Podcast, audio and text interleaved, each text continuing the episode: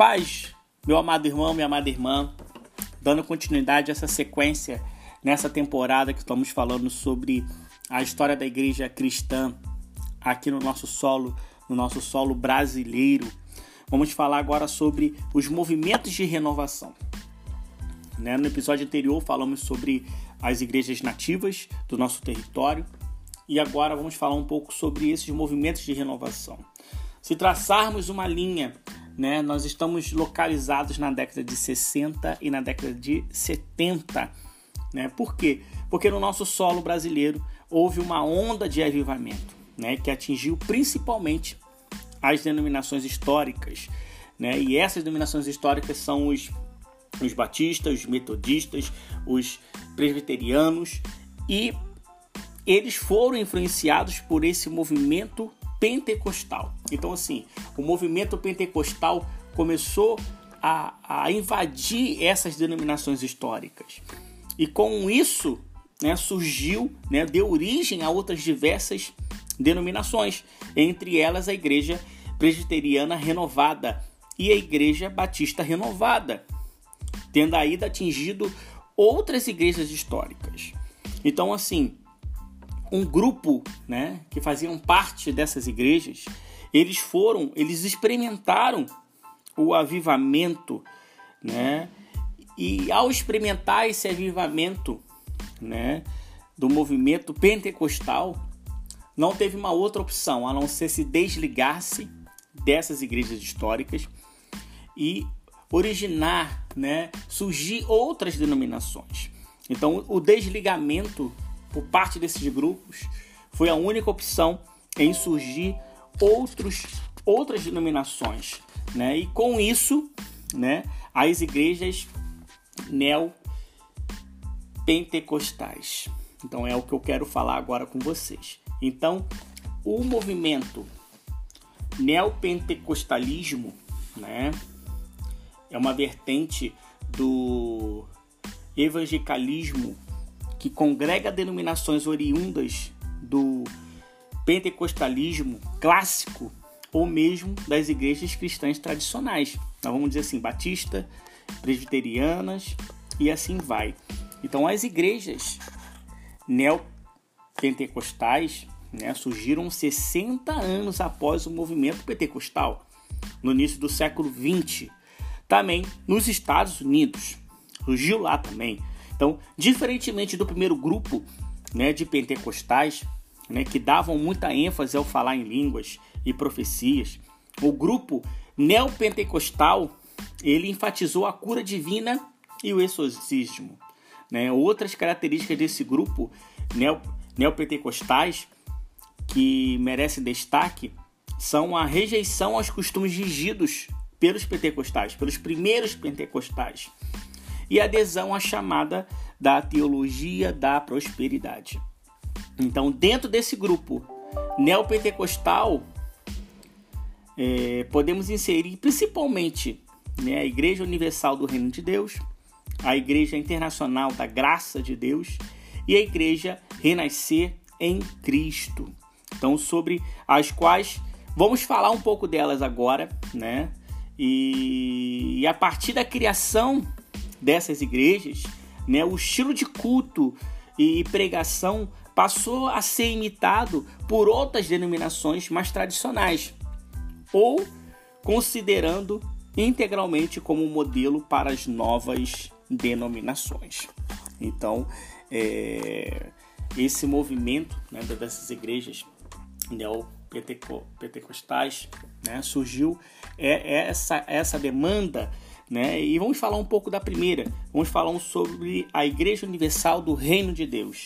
Então, a Igreja Universal do Reino de Deus, ela foi fundada no ano de 1977 pelo Edir Macedo com o apoio de Romildo Ribeiro Soares, né? Decidiu então assim criar a sua própria igreja. Né? Após a criação da instituição, Soares né, se desligou-se da Igreja Universal do Reino de Deus e fundou a Igreja Internacional da Graça de Deus. Então, assim, ambos eram membros da Igreja Cristã Nova Vida, antes de fundarem a Igreja Universal do Reino de Deus. Então, a IUD, né, foi criada a partir de reuniões ao ar livre, né, chamadas de cruzadas para o caminho eterno, né, realizadas por Edir Macedo.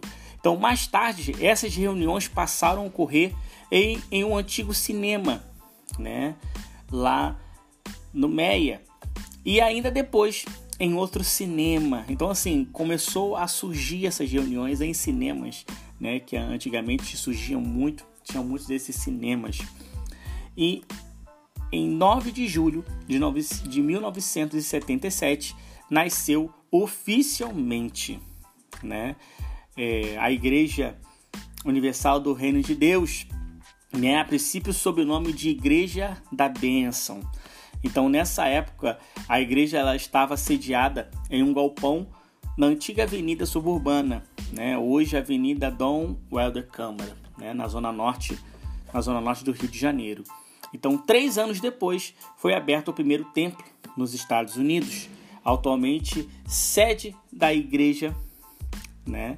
na Catedral Mundial da Fé, então também conhecida como o Templo da Glória do Novo Israel localizado na zona norte do Rio de Janeiro. Então, assim, a outra sede também, no Templo de Salomão, no bairro paulistano do Braz. Então, entre 1990 e 1995, né, a Igreja Universal do Reino de Deus passou de 900 mil para mais de 3 milhões de fiéis. Né? Possuía mais de 2 mil templos no Brasil, né? 7 mil pastores, estava presente em 34 países, né, com 225 templos nos cinco continentes. A denominação é uma das mais, vamos dizer assim, polêmicas na linha neopentecostal, né, tendo pelo, pelos escândalos financeiros ocorridos, quando pelo uso de, de objetos diversos em seus cultos. Além disso, há uma tendência há uma tendência dessa denominação.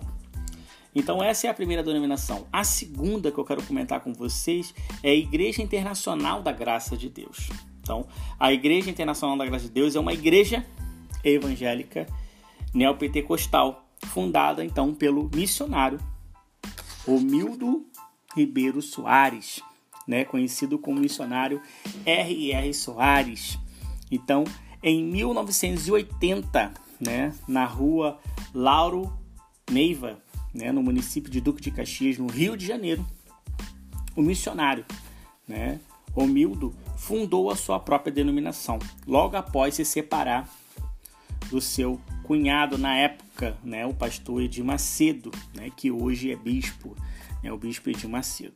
Então, atualmente, a Igreja Internacional da Graça de Deus tem mais de 2 mil templos abertos em todo o mundo, né, Desse número, mais de 100 templos estão localizados no Rio de Janeiro, onde tudo começou.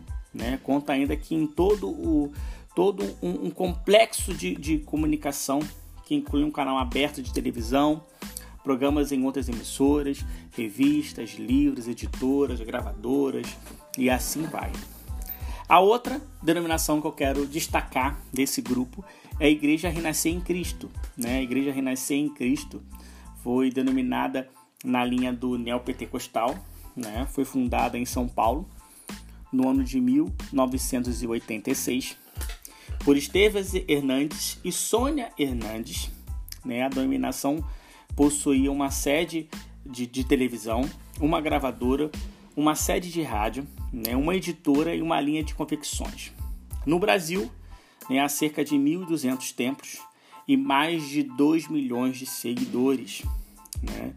Esses dados foram tornam a Igreja Renascer em Cristo a segunda maior denominação neopentecostal brasileira.